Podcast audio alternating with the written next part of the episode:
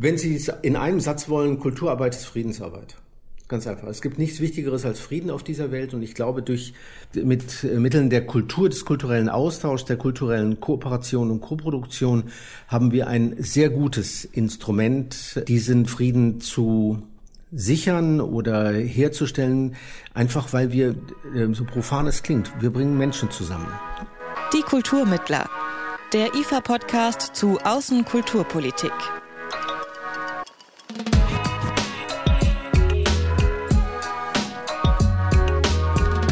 Menschen zusammenbringen für den Frieden durch die Kultur. Das ist knapp zusammengefasst das Ziel des Instituts für Auslandsbeziehungen, kurz IFA, dessen Generalsekretär Ronald Gretz ihr eben gehört habt. Ja, und Menschen zusammenbringen, das tun wir künftig auch einmal im Monat in diesem Podcast. Euch, nämlich die Hörerinnen und Hörer, wollen wir zusammenbringen mit spannenden Akteurinnen und Akteuren aus dem Bereich der Außenkulturpolitik.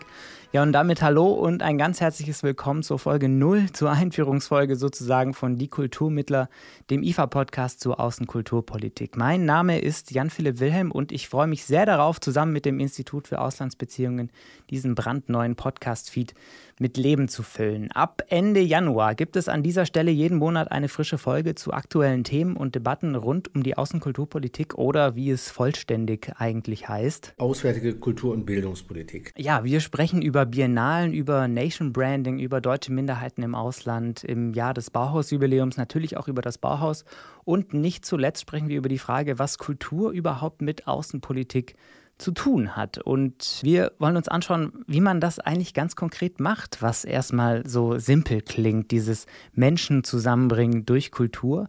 Und wir versuchen die Frage zu beantworten, was das alles eigentlich mit uns zu tun hat, mit Deutschland und seinem Platz in Europa und in der Welt.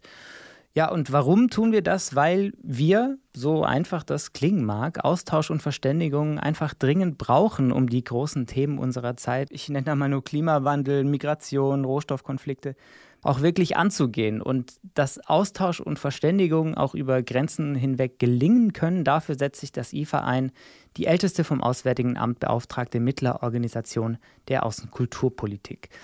An dieser Stelle sollten wir, glaube ich, einmal ganz kurz klären, was das Institut für Auslandsbeziehungen eigentlich macht.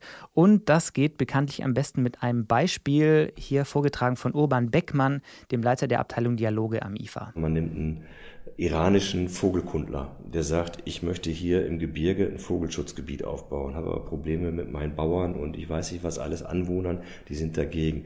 Den bringen wir nach Deutschland zum Greifsaler Bodden. Ja, da guckt er sich in Mecklenburg-Vorpommern an, wie macht denn der BUND das? Ja, wie hat der seine ganzen Diskussionen mit Anwohnern, Landwirten, Kommunalpolitik und so weiter. Wie haben die da diesen Diskussionsprozess gemacht, diesen Aushandlungsprozess? Die Idee dahinter ist, einerseits lernt der Iraner etwas über Naturschutz und demokratische Prozesse und kann diese Erfahrungen mit nach Hause nehmen, möglicherweise in den Iran tragen.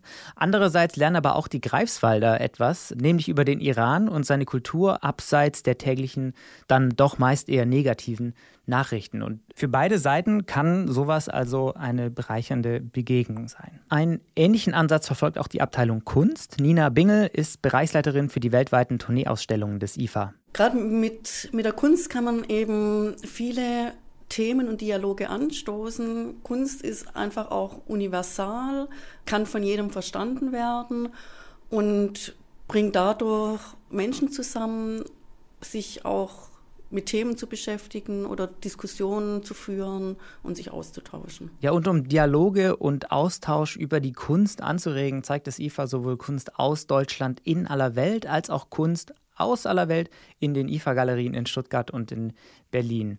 Ein weiterer großer Arbeitsbereich des IFA ist die Förderung der deutschsprachigen Minderheiten im östlichen Europa, Russland und Zentralasien. Unter anderem entsendet das IFA dorthin Kulturmanager, Redakteure und Sprachlehrer und ermöglicht es den Menschen in diesen Regionen durch Stipendien nach Deutschland zu kommen. Ziel dieser Arbeit ist es, den deutschsprachigen Minderheiten im Ausland ein modernes und möglichst authentisches Deutschlandbild zu vermitteln. Also für uns sind die Minderheiten auch immer Seismographen für Demokratiefähigkeit Gerechtigkeit und Rechtsstaatlichkeit.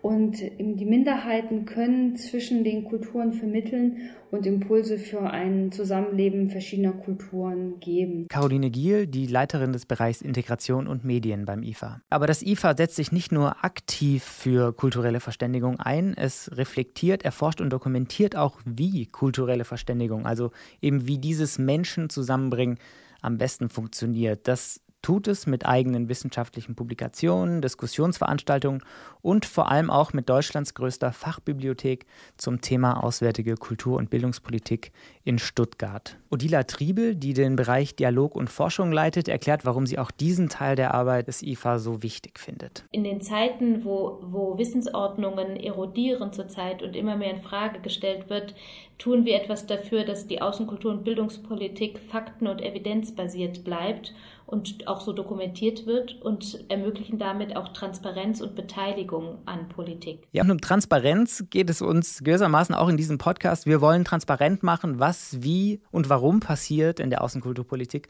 und dabei auch kritisch hinterfragen, was möglicherweise schiefläuft.